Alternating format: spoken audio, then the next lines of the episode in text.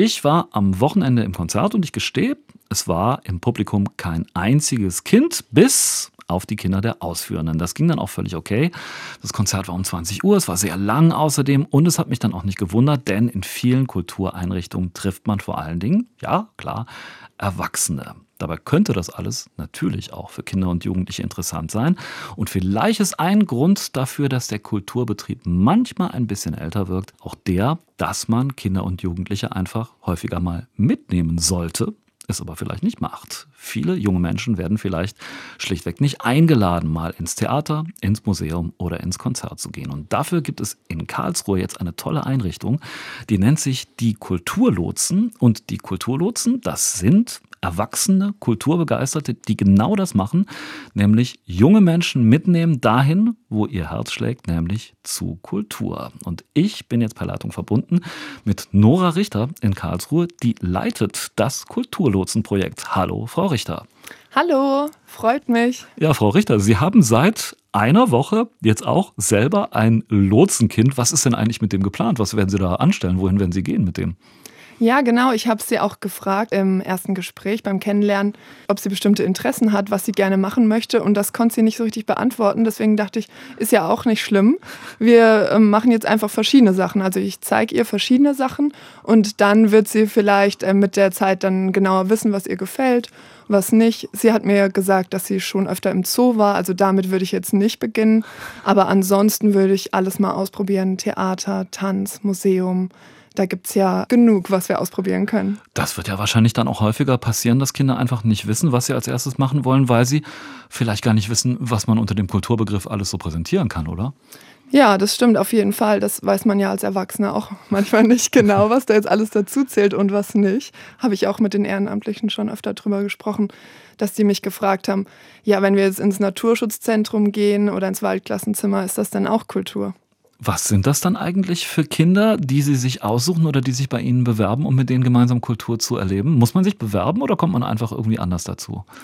Also die Kinder und Jugendlichen, die werden uns vorgeschlagen in erster Linie von verschiedenen Einrichtungen, zum Beispiel von Familienhelfern, die Zeit in der Familie verbringen, dort unterstützen und deshalb die Familie auch gut kennen oder auch von den Schulsozialarbeitern in der Stadt Karlsruhe. Die werden auch Kinder für das Projekt vorschlagen können. Oder die Eltern können ihre Kinder auch selber anmelden. Das geht auch. Wie alt ist jetzt das Kind, das Sie dann nächste Woche betreuen werden? Das ist elf. Wir kennen uns jetzt erst seit einer Woche und werden am Samstag zum ersten Mal was unternehmen. Und sie kommen ganz gut ins Gespräch, nehme ich an. Ja, total. Das hat äh, von Anfang an sehr gut gepasst. Es war wirklich sehr schön zu sehen. Sie hat sich auch am Schluss ganz höflich bedankt. Das fand ich super süß. Sie hat gesagt, vielen Dank, dass Sie uns eingeladen haben. Das bedeutet mir viel. Und das fand ich natürlich zuckersüß. Also ihre ältere Schwester war da früher schon dabei und da hat sie schon gesehen, was sie alles unternimmt mit ihrer Lotsin und wollte auch unbedingt teilnehmen, hatte aber kein Glück damals mit den Lotsinnen, die ihr zugewiesen wurden, mit denen sie es versucht hat. Das hat nicht so gut funktioniert damals. Jetzt habe ich gerade bei Ihnen schon rausgehört, es kann auch passieren, dass man als Tandem zwischen Lotsin und Lotsenkind vielleicht nicht so richtig funktioniert. Dann probiert man es mit jemand anderem. Aber wenn ich das jetzt selber machen wollte, Kulturlotse werden, wie müsste ich eigentlich sein? Was müsste ich da mitbringen, um da auch mitzumachen?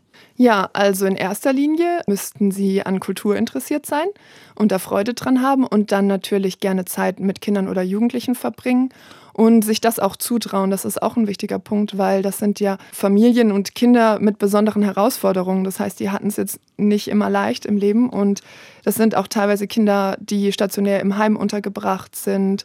Das heißt, man äh, sollte sich das auch zutrauen, mit solchen Kindern was zu unternehmen. Und möglicherweise stellt man ja auch fest, dass nicht jedes kulturelle Ereignis überhaupt geeignet ist, um mit Kindern dahin zu gehen. Ich stelle mir jetzt gerade vor, irgendwie eine Wagner-Oper oder so, äh, das wird wahrscheinlich gar nicht in diesen Kulturbegriff reinfallen, oder? Absolut, deswegen gucken wir schon drauf, dass es kindgerecht ist. Also ich erstelle einmal im Monat einen Veranstaltungskalender.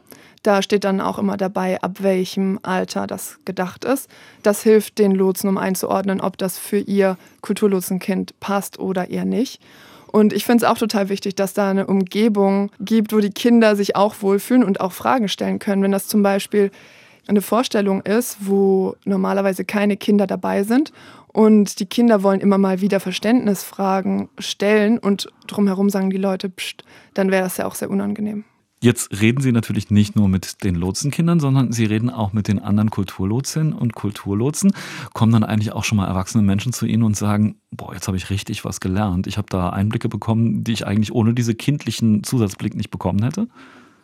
Ja, absolut. Also das ist ja auch die große Chance, dass man Einblick bekommt in eine ganz andere Welt.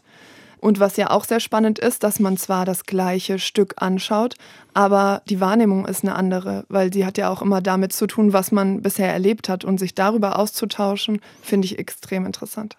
Wie viel Zeit muss man mitbringen, wenn man sagt, ich möchte jetzt auch Kulturlotse werden in Karlsruhe?